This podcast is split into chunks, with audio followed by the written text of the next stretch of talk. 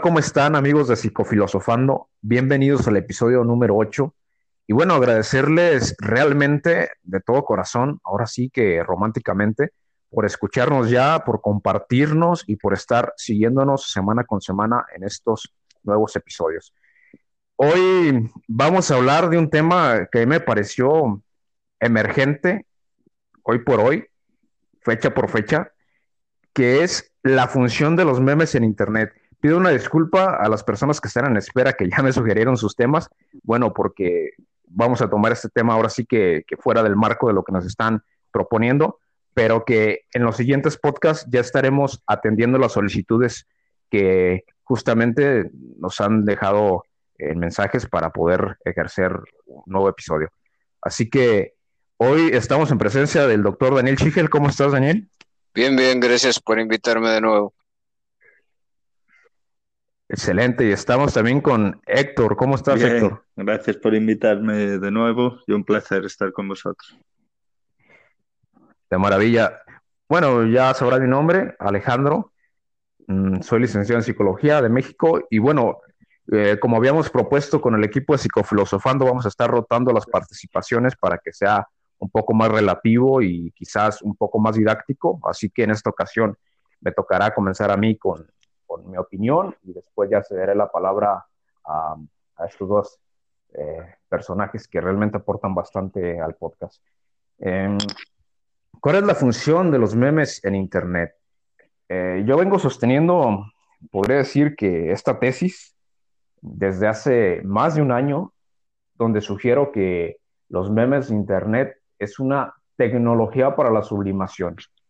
¿A qué me refiero con esto? A que estamos viviendo una sociedad en la mayor parte del mundo acelerada, es decir, que vas del trabajo a tu casa y tienes poco tiempo para el ocio, si al caso tendrás un día a la semana de descanso y, en algunos casos ¿eh? me ha tocado eh, ver personas y saber de personas que incluso trabajan los domingos, que, que, bueno, supone que es el día que se descansa.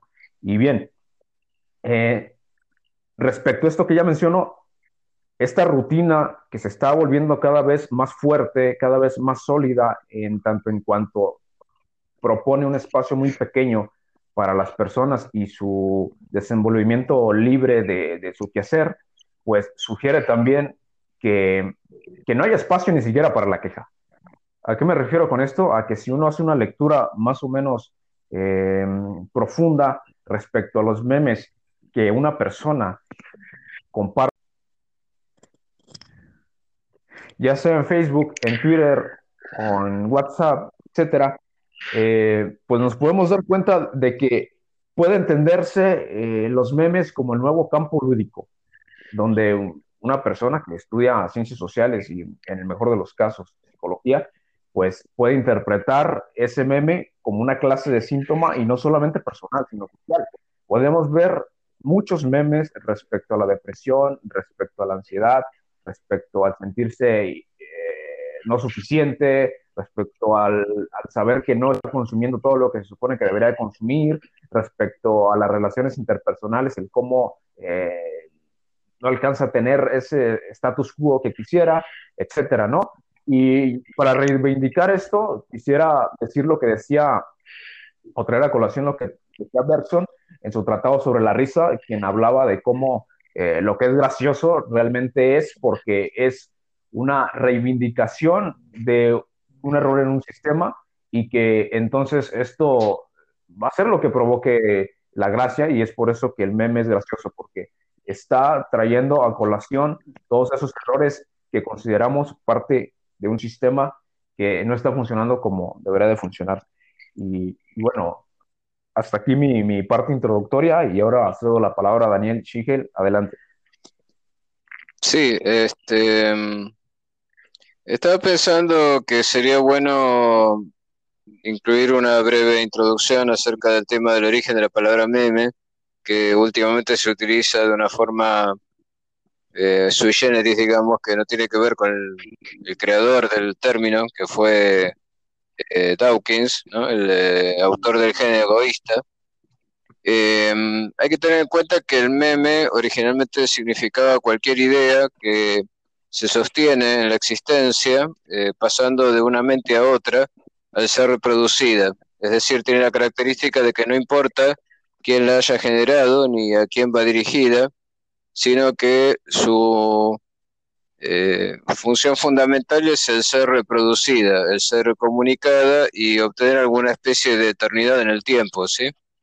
Eh, es como un equivalente a, nivel mental de lo que sería el gen a nivel biológico. Eh, así es como Dawkins lo había pensado originalmente. después,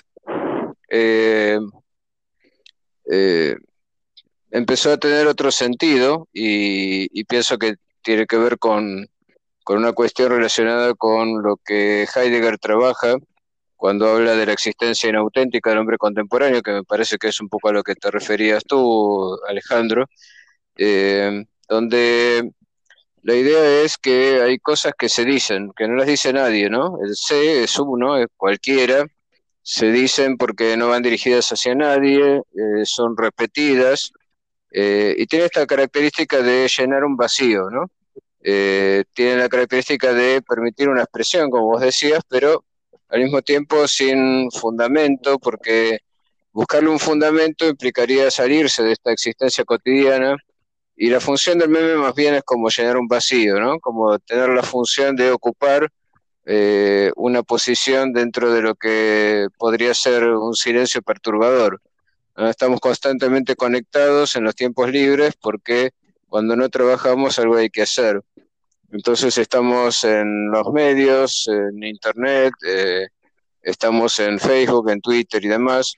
Y mm, es cierto que el meme tiene una característica distinta respecto de otros mensajes que se emiten en este contexto, que es esta de generar risa, ¿no? Este, y yo creo que eso es lo más importante del meme y lo que lo diferenciaría de cualquier otra habladuría en el sentido heideggeriano.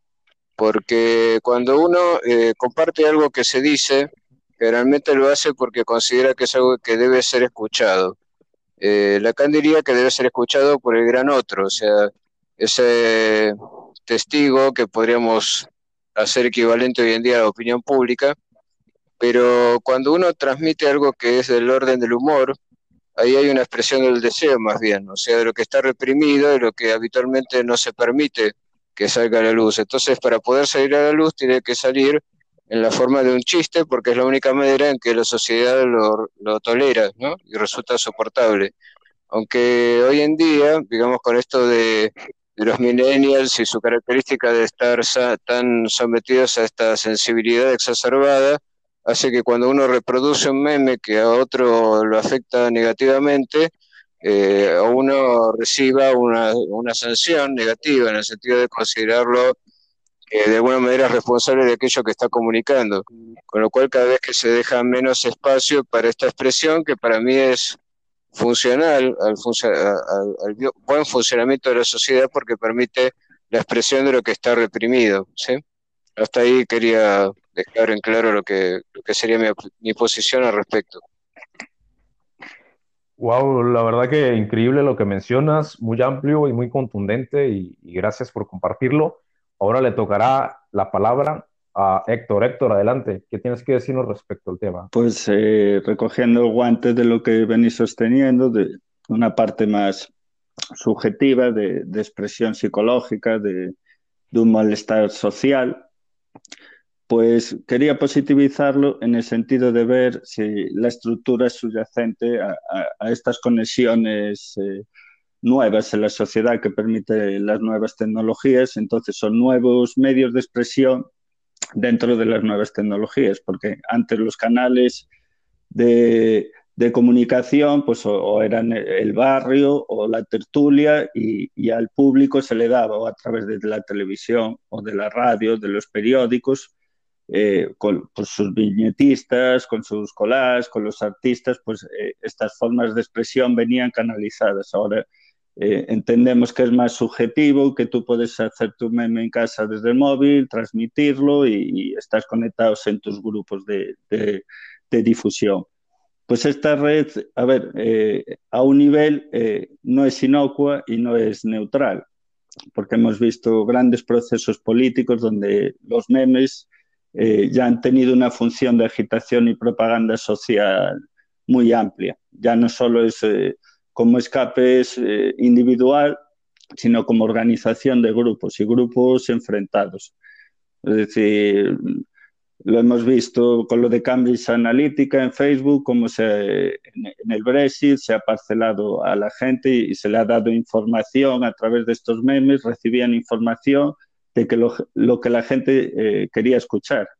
A través de estas canalizaciones del humor, muchas veces convertidas en odio, en crítica, los políticos perciben a nivel agregado que, que es lo que la sociedad eh, está buscando, deseando ver por la tele y conectar con ellos. Entonces vemos que hoy en día parece que el discurso político se ha rebajado a nivel de, memes, que son mucho menos profundos, pero porque se están dando, creo que, otras conexiones por detrás. Y ahí es donde vemos que hay unos poderes reales de medios de comunicación que hoy en día son tecnológicos, que eh, que los memes eh, no, no, les parecen algo subjetivo, sino muy importante. Por, por ejemplo, en, en, Bolivia ahora pues, se crearon cientos de miles de cuentas de Twitter para transmitir memes. Desde ciertos poderes, pues, pues también los memes se usan como, como arma política y social.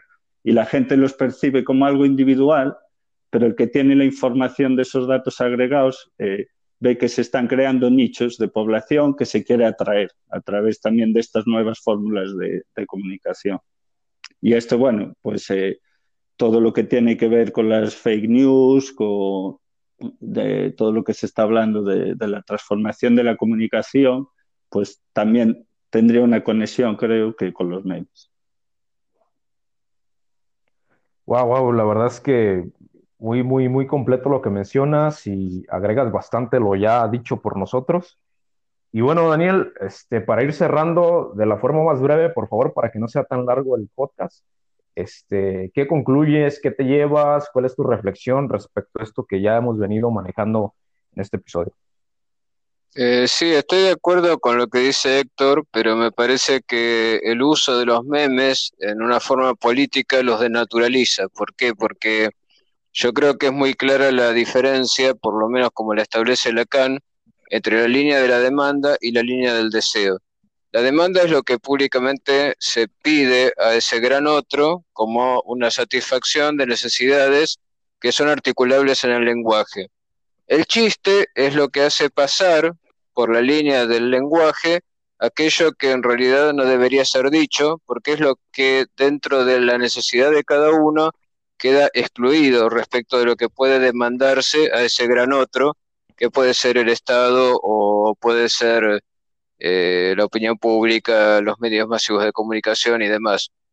Entonces, el problema está en que el meme, como no es algo individual, sino que es algo que se repite y se comparte y cuya función es ser reproducido, puede ser utilizado también de una forma que lo desnaturalice, pero me parece que la función original del meme tiene que ser la liberación de todo eso que está reprimido y funcionar como lo que habitualmente es el chiste o, lo que podría ser, eh, como decía mismo Héctor, también eh, comunicación a través de grafitis que se hacían antes y demás, cuya función tiene que ser siempre subversiva y nunca estar al servicio de un poder este, de tipo político o, que esté dentro de la línea de, de lo que demanda, se demanda el Estado. Ok, ok, excelente. La verdad es que cierras con broche de oro y, ahora me tocará a mí dar mi reflexión, mi punto de vista final. Mm, yo creo que respecto a lo que dicen, sí, el meme tiene una función política y creo que detrás de esa función política está primero función que ya mencionaba de sublimación, ¿no? Es decir, que la persona en efecto eh, está viviendo una vida que a lo mejor no le es del todo grata y, porque realmente creo que todas las vidas son así, eh, lo sostenía Freud, este, la realidad es inexorable respecto a cualquier individuo. Entonces, es a través del meme donde se saca, ya lo dijiste tú muy bien, Daniel, de forma aceptada esa frustración, esas emociones, eh, ese desencanto con la realidad a través de un chiste que, se, en, se comprime en una imagen graciosa. Sí, y que a final de cuentas esto sí trae repercusiones en tanto en cuanto hay personas que son hábiles para entender el funcionamiento del meme y entonces se pueden generar, ya lo mencionaba Héctor, pues incluso eh, estrategias políticas donde se difundan ciertos memes o incluso recaudar información respecto a esos memes, porque, insisto, funciona como estrategia política porque está reflejando una realidad del sujeto. Entonces, básicamente lo, lo que hizo, pues sí, Donald Trump, si es que esto fue verdad, que claro, habrá muchas contraposiciones, bueno, pues que fue comprar eh, servicios de Cambridge Analytics para recaudar información de los sujetos votantes eh, y de sus cuentas de Facebook. Y supongo que lo que más había es memes, porque al parecer, si nos metemos a cualquier perfil, creo que nos encontraríamos casi ningún perfil en donde no hubiera al menos un meme. Es decir, que el meme ya es partícipe de la expresión colectiva de casi el 100% de la población, para no decir que el 100%, y que bueno, a través de, entender el funcionamiento eh, tanto psíquico y, por qué no, social del meme, pues se puede crear incluso una campaña política tal como lo hizo Donald Trump y seguramente otros ya estarán haciendo campañas políticas eh, tomando en cuenta la función del meme. Em, Héctor, para finalizar, adelante, una conclusión breve, por favor. Eh, de acuerdo con Daniel que, que hay varios, varias líneas de división en los memes, que la primera que apareció es, es esa, la, de, la, del chiste y que se pervierte al ser, al ser utilizada. Pero claro, cuando un meme nosotros no sabemos si tiene detrás 5 millones de visualizaciones o 4, no somos conscientes de la magnitud. El que sabe, el, el, que tiene los datos de lo que se está compartiendo y cómo, pues tiene una información valiosísima. Por eso hoy en día eh, se está detrás de estos datos y hay múltiples empresas de análisis de estos datos, de recogida y las tecnológicas valen porque saben estas cosas, no porque tengan pueda solo por la publicidad, sino porque pueden segregar y segmentar a, la población siguiendo, siguiendo a estos memes. Uno de los primeros en hacerlo antes de Trump, pero de una manera más blanca, digamos, eh, como paradoja, fue Obama. Obama segmentó a la población, fue una de las, en Twitter fue la, la primera campaña, digamos, casi de nuevas tecnologías muy que, que, habría que analizar más, porque ahí empezó todo, pero de una manera, digamos, más, pues como era Obama, como con buena voluntad, llegar con buenos deseos, eh, las redes se han ido pervirtiendo, eh, se ha ido más hacia una crítica más destructiva que,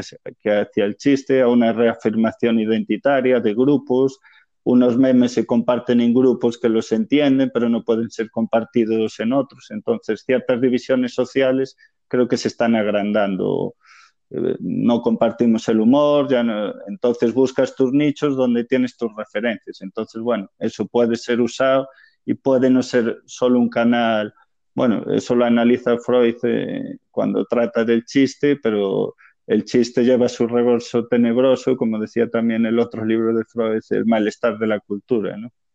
que, que, son índices eh, de malestar de la sociedad también, no solo de, del sentido del humor de cómo está la sociedad. Hay un libro muy bueno que, de analizar imágenes, que es el de John Berger, Maneras de ver, donde analiza cómo la publicidad transforma, hace ver a la gente y desear. Pues eh, el meme a veces también hace eh, que la reflexión vaya dirigida pues hacia odiar o hacia reír, pero reír comporta también una idea de, de las cosas. Y bueno, pues, para dejarlo ahí. Wow, wow, excelente. La verdad es que increíble lo que, lo que reflexionas y con lo que finalizas. Agradezco a los dos. Daniel, muchas gracias por haber estado con nosotros. Encantado, como siempre. Héctor, de igual forma, muchas gracias por haber compartido a vosotros por seguir enseñándonos a todos. Gracias. Excelente y muchas gracias a todos los que nos escucharon y espérenos en el próximo episodio. Hasta luego.